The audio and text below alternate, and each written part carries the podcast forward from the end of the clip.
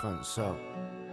大家好，这是找我星球的第二期播客。啊，我们本期主要聊的是关于职业倦怠。我首先来介绍一下我们今天的嘉宾是阿伟。那我们先请阿伟自我介绍一下吧。呃哈喽，大家好，我是阿伟。然后我的第一份工作是在一个大集团内部做管培，然后刚刚完成我的第一个岗，然后现在在第二个岗上。呃，之前有过在职业上有倦怠的这个状况，然后也和呃汤勺聊了不少，所以正好借此机会来找我星球和大家一起聊一聊。那阿伟是我的高中同学，然后也是我大学的隔壁校友。我是汤勺，我是一名啊在美国的心理咨询师，也是经历了八百次的职业倦怠，所以才会想到说来跟阿伟一起聊一下这个话题。那我记得我第一次，嗯，那个职业倦怠，那感觉是非常崩溃的。你要不要来讲一下你当时到底是一个怎么样的状况？为什么会啊这么崩溃呢？哦，当时是我呃刚进入集团，然后在做第一个岗的时候，然后主要是经历了 work life imbalance，然后 in a in a good way，就是现在想起来的话是 in a good way，就是我当时没有那么的那么多的这个工作量，所以说呢，我当时就觉得就就自己的工作非常不饱和，然后也会觉得学不到东西，在这个工作岗位上觉得。呃，非常没有，非常没有希望的那种感觉。但是现在回头看来，这个岗是多么的香，就是钱多事少离家近，就是完全是可以一份凡尔赛的工。然后现呃现在的话，转到第二岗之后，会发现跟第一个岗是截然不同的，就是从这个出差频率，然后工作量。呃，还有包括就是人际关系上，其实都会有特别大的变化。其实对于我来说，是一个比较大的转变。所以基本上就是两个极端，一个是实在是工作太少了，没有这个职业成就感；另外一份工作现在这个岗位就是太饱和了，感觉就是一直在就是什么，就全国各地嘛，然后不着家这种。对，差不多这种，所以就差别还蛮大的，就是都发生在了我的身上。那嗯，第一次我们说的第一次那个 burnout，第一次职业倦怠的时候，你是怎么解决的呢？还是其实是没有解决的，是自然而然到第二岗之后才？嗯，当中还是有一个转变的，就是第一次 burnout 的时候，其实我整个人处于比较。绝望的状态吧，就是就是觉得那我做这份工也可以，不做这份工也可以，所以在找一些外部的机会这样子。呃，当时的话，我其实是有一点轻微抑郁的这个这个状态，然后也去找了心理医生，然后包括也找到汤勺聊聊了聊自己的这个心理状态。然后呃，当时的话，其实大家都给我的一个建议是脱敏。就是，呃，离开这个工作环境一段时间，所以说，其实我当时也是请了年假啊，对，这这个这家公司的年假还非常的多，然后我就我就请了一段时间的年假去散了散心，呃，但其实我觉得对我来说，就是真正解决这个问题，或者说带来一个比较积极的转变呢，是我在呃社交平台上会记录一些自己快乐的事情。然后就就会给自己比较强的一种心理暗示，好像生活也没有那么糟糕，并且就是很重要的一点是，除了工作之外，还有自己的生活。呃，就我觉得有了这个呃心理暗示之后呢，其实对于后期的职业发展也会走得比较顺畅，就不会觉得工作是唯一的出口，就是还可以有别的输出的途径。这也就是为什么，其实我在除了工作之外，可能还自己在运营一个呃社群，然后我觉得这是比较好的一个出口。然后呃，其实你通过相同的兴趣爱好，也能够集结另外的朋友去呃做一些运动啊，或者做一些就是志愿活动之类的。呃，所以我觉得就是总结来看的话，一个是。呃，对我来说比较有效的方法是去记录一些自己美好的时间，然后当你回首往事的时候，就会发现，就是其实，呃，生活还是呃待我们不薄的，就是还是要学会感恩，然后这这一点是我觉得比较重要，对于我来说。然后第二个的话，其实可以探索在工作之外生活的更多的可能性，因为其实，在我们这个学生时代的话。就是在学习之外，我们也会有很多课余活动嘛。然后其实，呃，就是套到工作上面的话是一样的，就是我们业余也可以有很多的，就是自己的空间。然后，我觉得第三点的话，就是刚才没有提到的，是我刚想到的是，呃，就是亲密关系的建立啊。虽然我也是一个单身狗，但是我觉得就是跟朋友之间的这种互动，对我来说也是非常重要的一件事情。哇，我觉得一开始就讲到了很多很多的点，然后我不知道从何聊起。其实第一点的时候我就想提了，因为我有看到说你有记录一个呃 emotion chart，就是情绪日记，那个 A P P 特别可爱。我其实自己也尝试过去嗯记录，但我就是没有办法坚持。我也知道说这件事情对我有帮助，但总是很难坚持。然后有的时候。一直不停的记录对我来说也是一种负担。比如说我有段时间很想写随笔，但是每天就逼着自己写之后，反而也成为了一种负担。我不知道阿伟是怎么怎么样激励自己每天去记的呢？嗯，不瞒你说，我已经把那个 A P P 卸载了。对我刚刚提到的社交平台是微博啦，我就会在那个微博好友圈。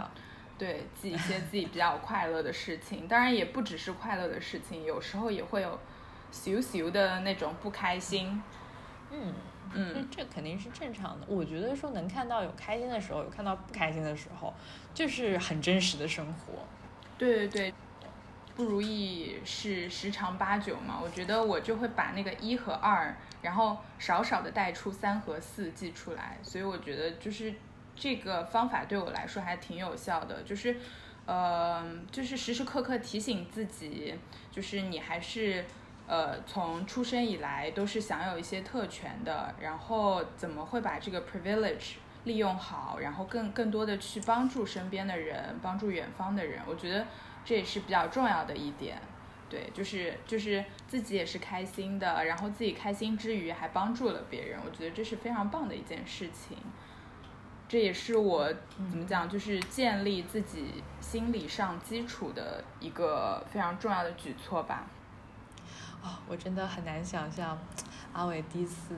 跟我聊天的时候，几乎是要哭了出来。没想到现在能够这样非常轻松、云淡风轻的回顾低潮和职业倦怠，我觉得真的很不容易。包括你也提到说，建立自己的。我觉得就是建立一个自己内心的一个世界吧，就是无论是帮助别人也好，还是社交平台也好，通过分享，通过帮助，也是在帮助自己内心世界的建立。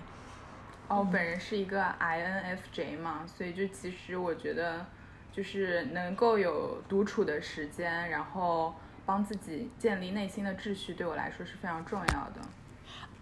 INSJ 是什么呀？是哪个？那个十六十六人格，对对对。叫什么呀？我是提倡者。哦，我我是调停者，好像。我觉得其实那个还蛮准的，感觉我有看他的那个描述，就是那个十六型人格。对，嗯，哦，所以我刚想说的是生活和工作的边界的问题，因为。我，你刚也说，其实一开始的工作其实是钱多事少，但是没有成就感。我记得你也提到说，生活有这工作有点侵蚀你的生活，所以，比如说要爬山写诗，是不是？对，就是一些领导额外的要求，对。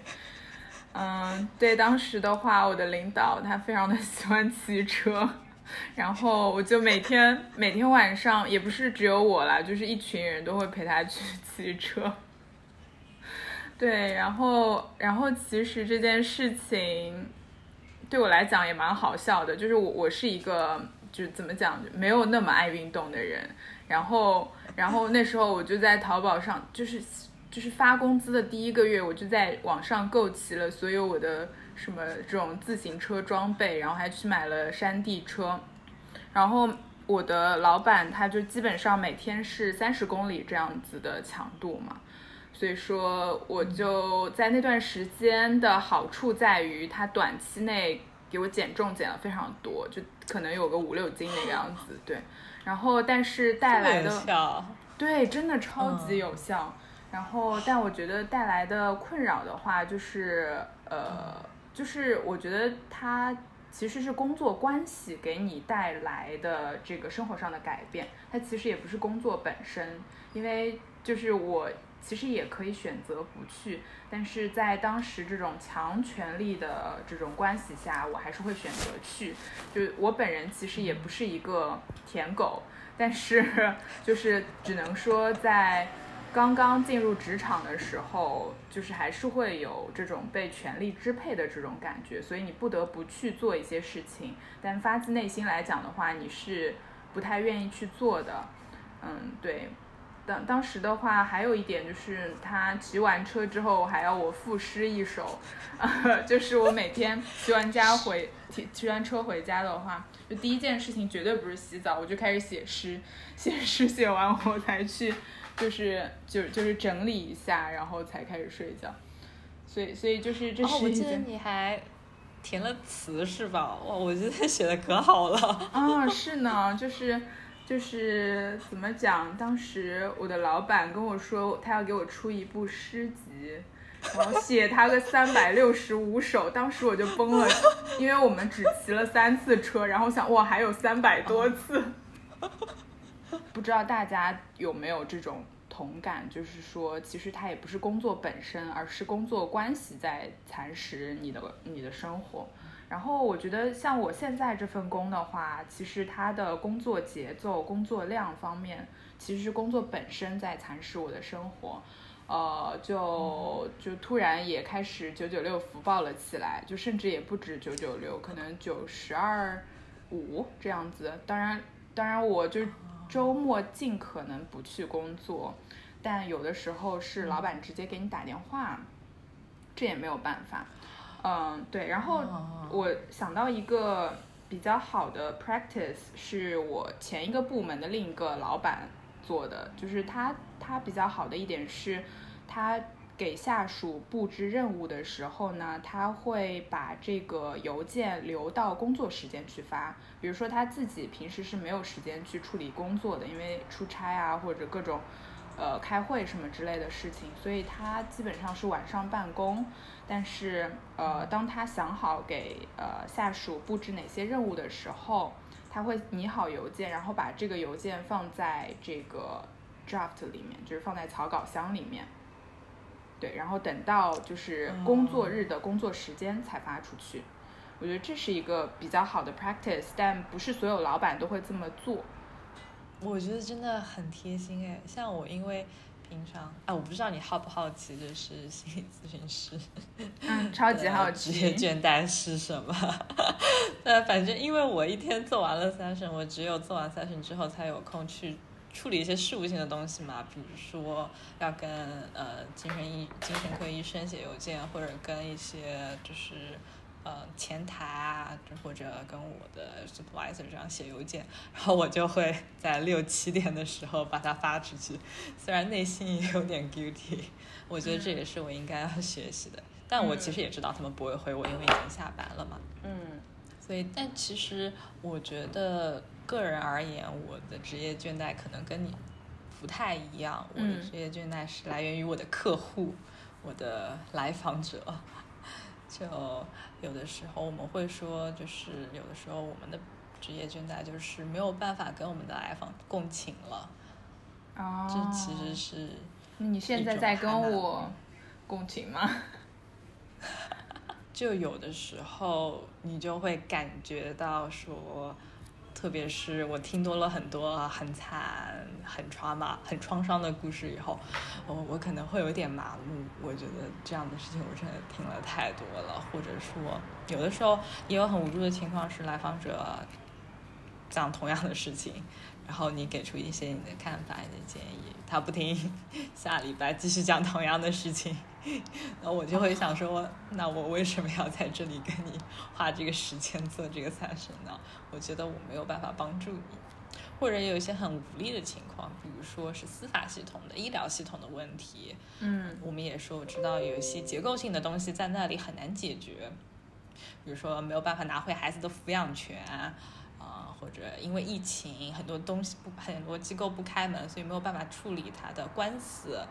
然后我们就一直拖拖拖拖拖，然后每个礼拜就是都会问有没有进展，然后没有进展，我们两个就陷入了一沉默，然后我就会觉得说啊，真的好就是好无助，因为我觉得作为一个助人职业者，我没有办法帮到你，我只能跟你在这里沉默，嗯。就是怎么讲，就是你的职业本身的一个局限，可以这么理解吗？我觉得是的，嗯，我不知道你自己跟你的心理医生，或者如果你有接受心理咨询的话，不知道你的感受是怎么样的。但我觉得我我们的帮助有的时候真的是非常有限的，特别是当你花了一个小时帮别人 process 一些东西。但是你这个一个小时的影响力实在是太有限了，一个礼拜有七天，七天有二十四个小时，他离开了咨询室，他就把所有的一切都忘记了。嗯，下礼拜问说，你还记得我们上礼拜聊了些什么吗？啊，我不不记得啊。我大部分的那个小孩子的来访者都会这么说。我说啊，那没有关系，我们来复习一下。那我其实内心就觉得说，为什么？能不能稍微就是，对，所以就，而且是我觉得还有一点就是刚刚就是从学生转变到职场的这个过程，也是一个调节自己，特别是一开始真的是嗯开始做这个职业的时候会很焦虑，我晚上睡着会睡不着觉，想我第二天有哪些 client，我要聊哪些事情，我要做一些怎么样的准备。然后就是，尽管我没有在工作，我没有九九六，我其实工作就是还是挺灵活，因为可以自己排自己的时间。但是有的时候我就觉得说，我睡觉前、早上醒来之后，我都在想我的来访，这其实是对我自己来说精神上是有很大负担的。嗯，所以我后来也学会了说，把我的来访 下了班就抛在脑后。嗯，所以这也是我调节一个生活和工作一个平衡的一个方法。嗯，好呀，就是我觉得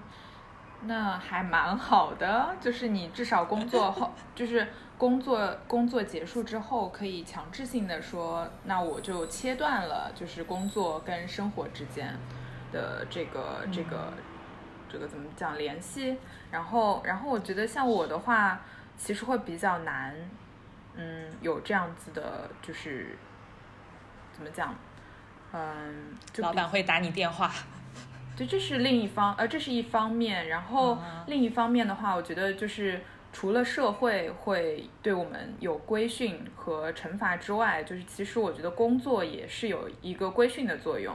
就很有意思的是，我跟一个朋友，我们去同一个地方，但是我们关注的点就会不一样，就是不断的会把自己往自己在的这个领域，或者说，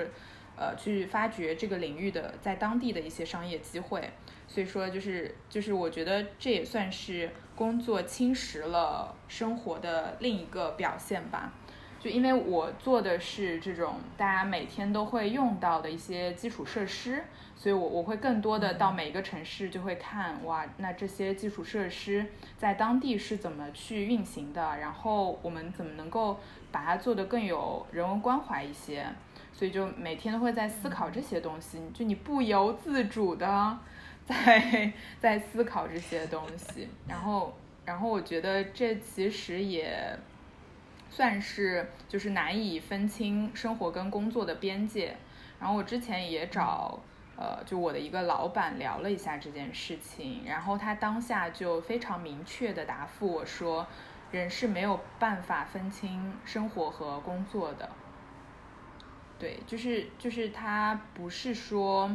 呃，它是你生活的一部分，而是说它溶解在你的生活里面。这一点是我在每次就是呃，在我每次内心审视自己的时候会思考的一个问题，就是这份工作到底带带给我什么？那个业余时候做的一些，比如说是社群啊什么，其实也会跟这个职业比较相关。然后我觉得其实也挺好的，看到这个大的行业领域大家都在做些什么，想些什么，然后其实会更有助于自己的思考。啊，所以我个人觉得，就是工作和生活在我这边是没有一个硬阻隔的。嗯，对。我觉得我跟你不太一样的是，因为我觉得其实每个人的这个情感的消耗是有限的。我如果我一个礼拜要见二十几个来访，然后我如果把我把我的情感都交给，都跟我来访消耗掉了，我有的时候，比如说，嗯，以前在办公室的时候。是，比如说我其实我其实来访并不是非常稳定，有时候会出现，有时候不会出现。那如果有一天我做了八个小时的咨询之后，下了班之后一句话都不想讲。对，我觉得就是像你说的这样呀，就是人的这个感情，然后包括这个情感上的共鸣，其实它是会它是会有一个界限的。我个人认为。然后，对然后像我的话，就是资本永不眠，就是我们总是在 追逐那些，所以这这也驱使说，我我跟你的工作是有这个本质性的差别，就是我们的生产资料不一样，你的生产资料 啊，有道理，对，不愧是学社科的，嗯，但是我有的时候不仅就是不仅仅是在拓展，我我知道说作为心理咨询师，我有的时候帮助我思考。的看法，有的时候是可以从一个心理咨询师去看，会给我很大的启发。我觉得我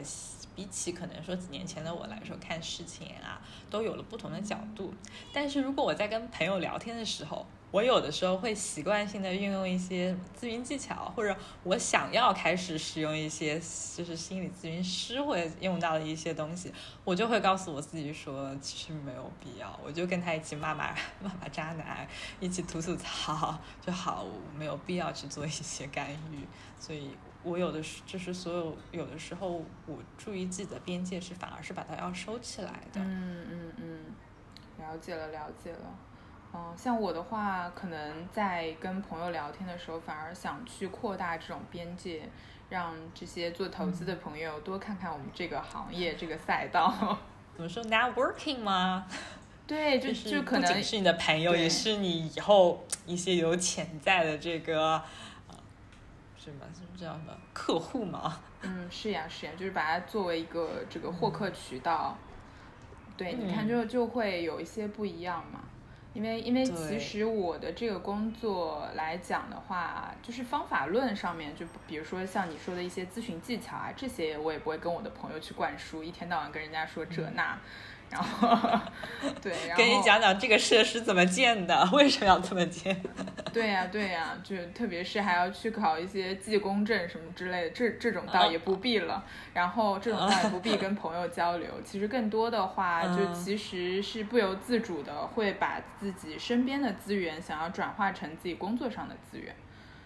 对，其实其实会有会有这样不由自主的这种倾向嘛。然后像你的话，你不需要搜快乐。对，但其实这也引发了我觉得是一个很让人困惑，特别是我们这种职场新人困惑，就是职业的发展。就是说，嗯，我我觉得你很好一点是可以把身边的呃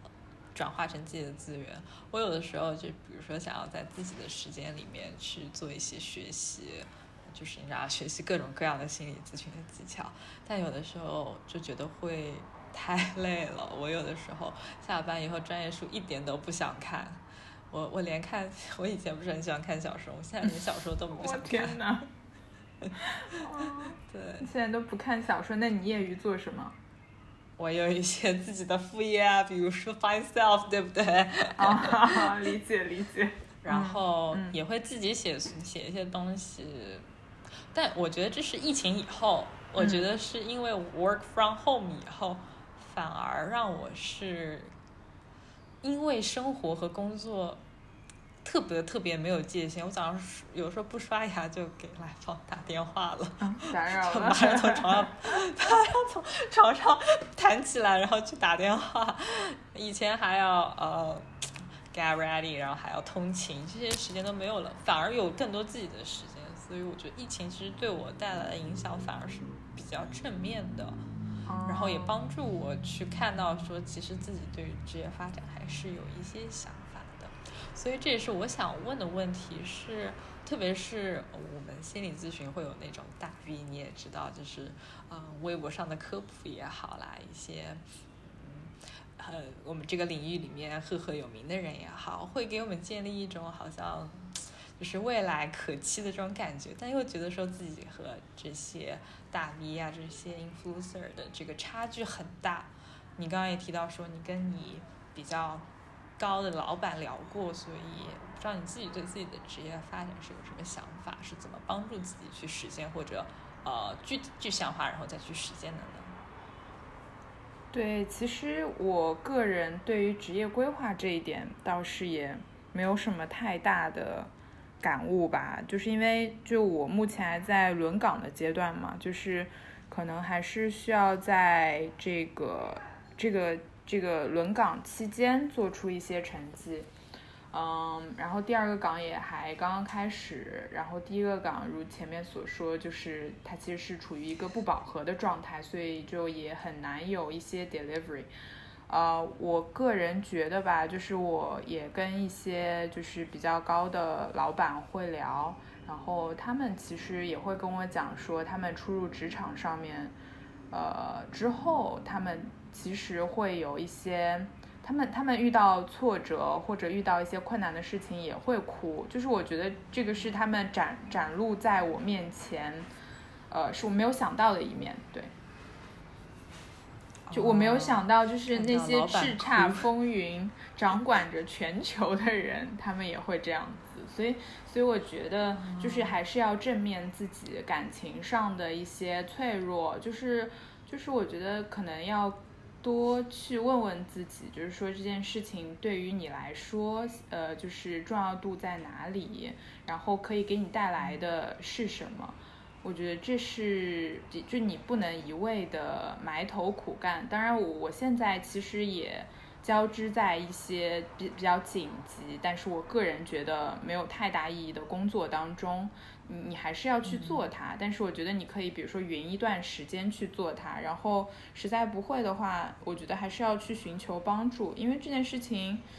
呃，就就包括很多事情你都没有。独呃必要去独立完成，而且大家也会非常去乐意的去帮助你，包括就像刚才你说的，就找 influ 呃 influencer 聊，其实也是一个比较好的渠道。对他可能很难给你一些实质上的工作上的一些帮助，但是我觉得他会他会告诉你，就是说我们应该怎么去看待这件事情。有的时候我们缺乏的是去看待工作的一个角度，然后，然后再有一点的话就是，呃，可能要少一些对于，对于就是领导的想象吧。其实他们也会，或者说他们也曾经会有脆弱的一面。嗯，我觉得这就很好，就是很真实。你可以看到说他们光鲜亮丽的一面，看到背后脆弱的、哭的一面。所以我还有一个问题，就是我不知道，嗯，阿伟喜不喜欢看 vlog？我有段时间很喜欢看别人的生活的记录，然后我觉得很疗愈，但同时又会给我带来很多的焦虑感。因为我看到说别人每天都健身，别人啊做的菜很好看，然后摆盘很精致，然后也很健康，但自己就时不时就想要吃炸鸡啊，喝 可乐啊这样子，然后就会就会有有一种落差感，有的时候也会让我觉得说我自己是不是过得太糙了，我自己的我为什么我没有自己的生活？我觉得，所以我现在选择不看了，我不看那些 vlog 了。哦，我我其实我看 vlog 会比较喜欢看一些美食番，而且就是可能更注重于当地的这种风土人情，然后包括自己在生活当中会有一些不期而遇的事情，然后我觉得我会比较喜欢看美食番，就我不怎么看精致的。然后看看那边的，看那边的基础设施是不是？对，会有这样。然后我觉得，对，我不太看那些特别精致的这种生活的这个 vlogger，因为因为我觉得，嗯。我不是一个精致的人，所以我我本能的就就没有去 选择选择这这些这些题材的。我我可能更喜欢看美食番，所以我觉得这件事情对我来说没有造成太大的困扰。我会寻找更多的美食。我觉得这很好，其实慢慢的意识到说，大家在镜头前呈现的肯定是自己尽可能光鲜亮丽的。面，所以其实背后肯定也是有这样那样的烦恼的，所以我也不不会说，我也不会给这些 vlog 打上什么散播焦虑的这种标签。我觉得能够让你感受到一些疗愈的瞬间是挺好的。嗯，同时我也要就是提醒自己说，这是他们的生活，不是我的。我只能一个礼拜只能做两次、三次运动，顶多了，不然我就会躺，就会。对，就我连做四天运动之后，我就我有一次连做了四天运动，就就再也没有回去运动过。啊，对，就是那个肌肉太酸了，反而其实是让我放弃了，差点放弃了运动。我后来就一天隔一天，因为对我因为我是照那个帕梅拉的那个嘛，它不是有一个每周七天，然后只有一天。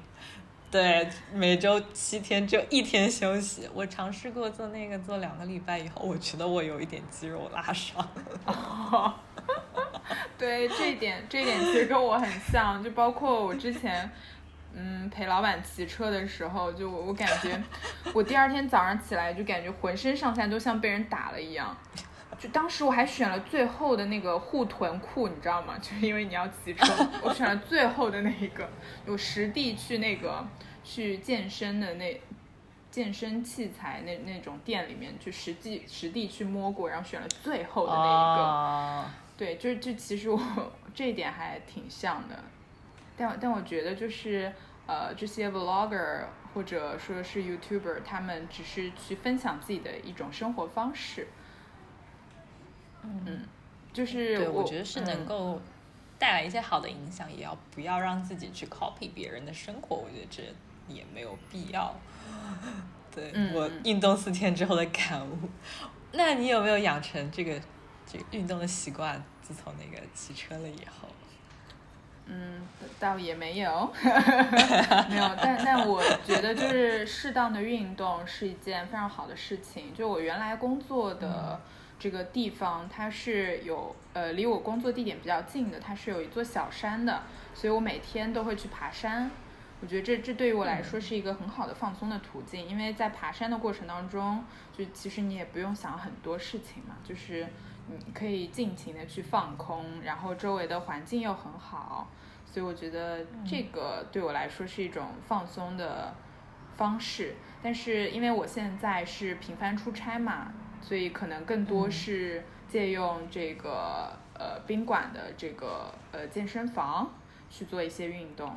对，还是会保持一些运动的频率，但可能运动强度不会有这么高。就是我就适合这种这种爬爬山啦，然后然后在椭圆机上动个十分钟，不行，我太累了，今天的指标又完成了。但但其实更多的是带来一种心理上的放松感，就不要给自己太大压力嘛。健身房是不是有那个爬楼机？你有没有用那个？啊，不了不了，我知道自己。还还有自行车，你可以在健身房里。动感单车。对，我有一段时间去健身房，是那种团操课，然后他那个边放动感单车，他要边有那个 BGM，然后前面有一个教练会在那边带着你。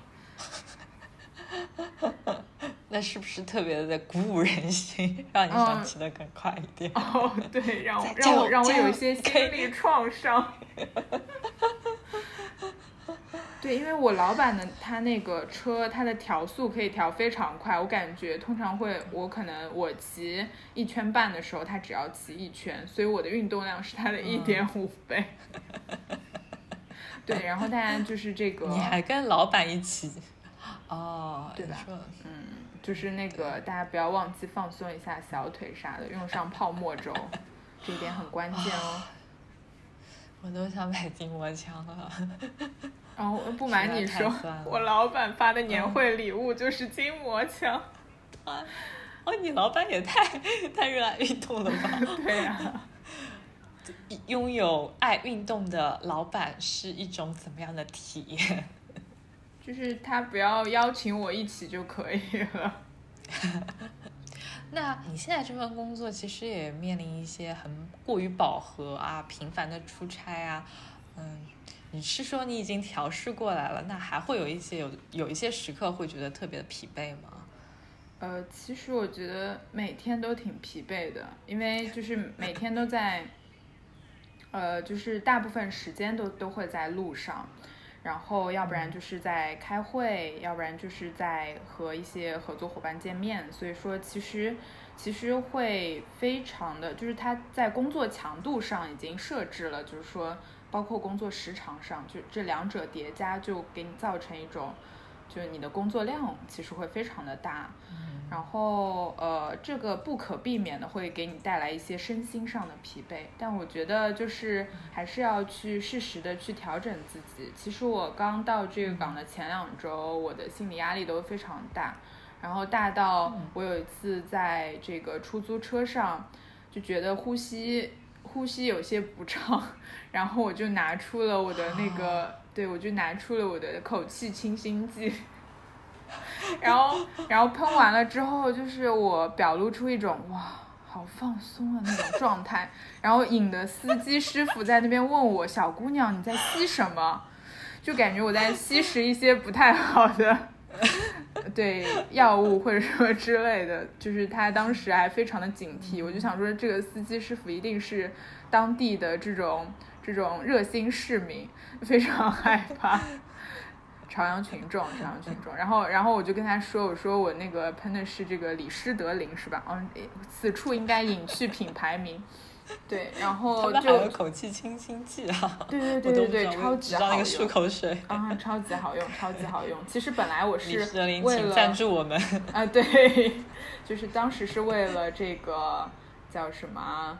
呃，就是比如说吃比较味道大的话，然后如果是马上要去见客户啊，或者见合作伙伴啥的，所以得喷一喷。没有想到，就是压力大的时候，其实也可以喷一喷李施德林，清新每一天，给他一段 商务就是口播。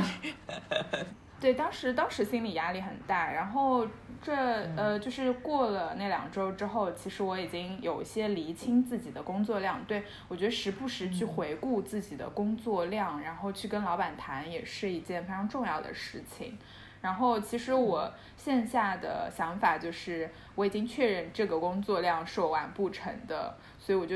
就是自己给他一个优先级，就是有一些事情其实不用那么着急，然后你就可以不用想它。所以说我每天会写一个 work log，就是想呃追溯一下今天我做了哪些东西，然后有一些紧急事项的话，我是会写在这个提醒事项，就是。就是苹果那个提醒事项里面的，然后做完了就把它勾选掉，这是今天一定要做掉的事情。然后除此之外，就是比如说我额外做的一些事情，我会记在 work log 上面，或者说我觉得比较重要的今天的事项。然后我觉得这是一个保持，呃，在繁忙工作中保持自省的一个追溯，至少你有可追溯的文件，我觉得这是嗯，我个人觉得对我比较有效的一个方式。对，我觉得记录这种 workload 其实是很好的一个回顾、反思并且提醒的一个方式。像我的话，我每天都在电脑前，所以我就在电脑上贴一个便利贴，有什么就写上去，有什么就写上去，然后写满了就换一张新的。命中注定我我爱你。你。对，回顾刚刚阿伟提到的那三点，其实都是非常有帮助一些调节的方式。但是我们必须要说，工作就是工作，很难会喜欢上你的工作，总归都是在职业倦怠边缘徘徊的。我觉得说有一些疲惫的时刻都是可以的。我们只要有一些能够调节自己的方式，我觉得就是就是一个工作的日常，不断的在 职业倦怠边缘试探，然后把自己拉回来，试探拉回来。阿伟还有什么想说的吗？我们其实聊的也已经差不多了，很感谢你对于自己过去的两个岗位和我我们俩这个职场新人在那边，嗯，菜鸡提出了一些自己个人的见解，一些非典型的 呃工作的经历和提出了一些我们自己的一些调节方式，嗯，给到大家参考。阿伟这边还有什么想要跟大家分享的吗？对我感觉就差不多，就是我个人，呃，就是经历 burn out，还有现在调试的暂时还不错的一些一些就是想法可以分享给大家嘛。然后也非常谢谢汤勺，也谢谢阿伟。那我们今天的节目就到这里告一段落了。好的，谢谢大家，希望大家不要这么 suffer 吧，我觉得，希望不要经历我们经历的，但如果经历了一些跟我们类似的事情，也可以使用一下我们的小贴士。嗯，是。的，好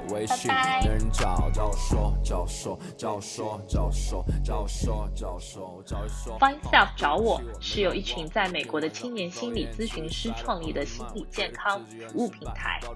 除了你现在登录的找我星球外，我们的平台还包括文字心理支持、专业的心理咨询等一系列的心理服务内容。我们的文字支持项目“找我说”是二十四小时公益免费的心理倾诉平台。如果你有一些生活中想要倾诉的烦恼，欢迎来微信公众号告诉我们，因为我们听过太多人太多的故事了，所以此时此刻的我们也想在找我星球上和大家聊一聊，如果你愿意的话，也可以就节目内容跟我们互动。微信搜索：findself 找我，就可以进入我们的公众号留言。我们也欢迎你亲自登录找我星球，成为我们的节目嘉宾。